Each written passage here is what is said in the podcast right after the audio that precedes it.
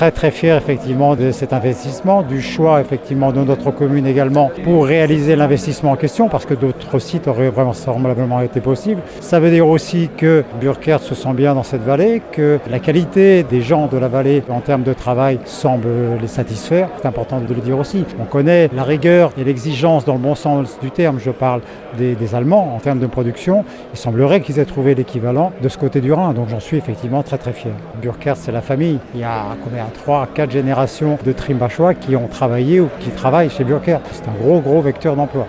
On sent quand même que les gens sont bien dans cette entreprise. Ça, c'est très très important.